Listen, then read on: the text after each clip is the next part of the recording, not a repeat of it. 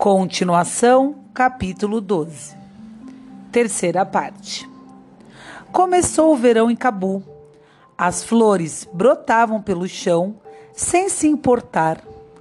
Corria os talibãs ou com as minas terrestres e se abriam da mesma maneira que faziam em tempos de paz.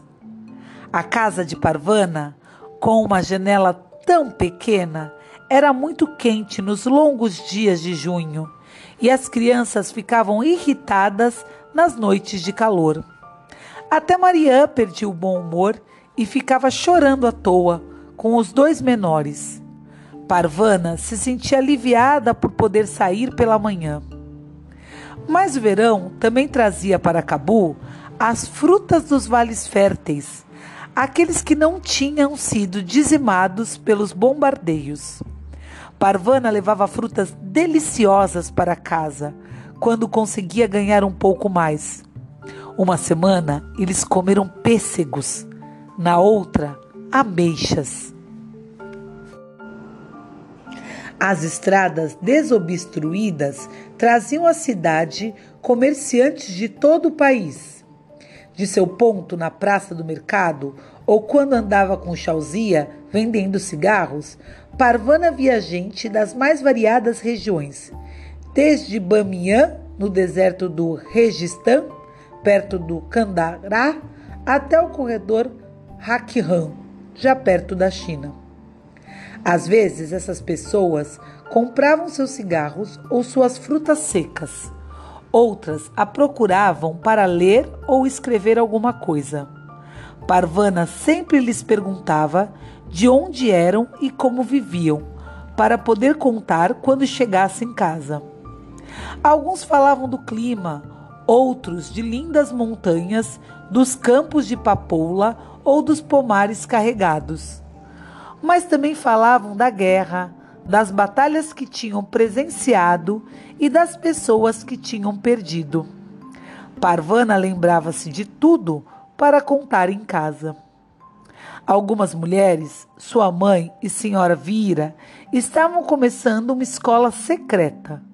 Os talibãs a fechariam se descobrissem.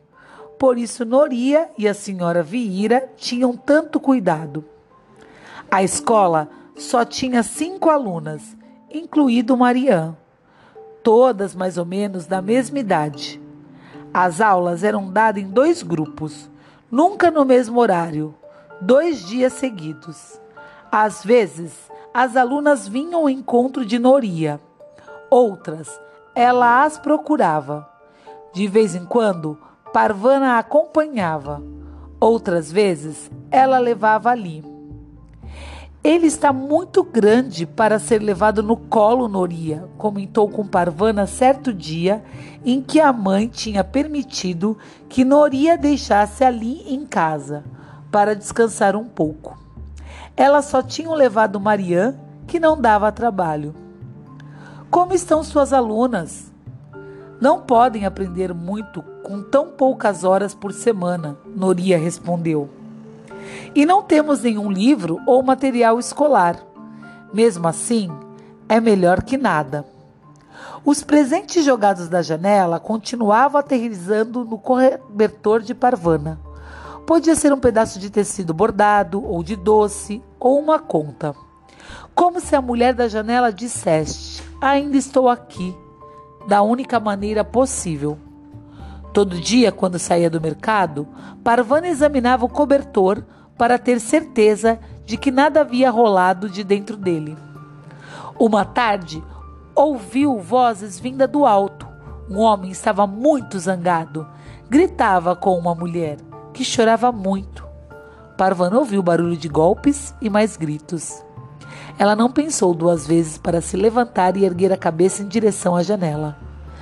Mas nada pôde ver do outro lado daquele vidro pintado. O que acontece na casa de um homem não é da conta de mais ninguém. Só dele, disse alguém atrás dela. Parvana se virou para um homem que lhe entregava o envelope. Esqueça isso e preste atenção ao seu trabalho. Eu tenho uma carta para você ler. Ela pensou em contar em casa sobre o incidente, mas não teve oportunidade. Sua família tinha algo para lhe anunciar. Você não imagina. Nooria vai se casar, disse-lhe a mãe.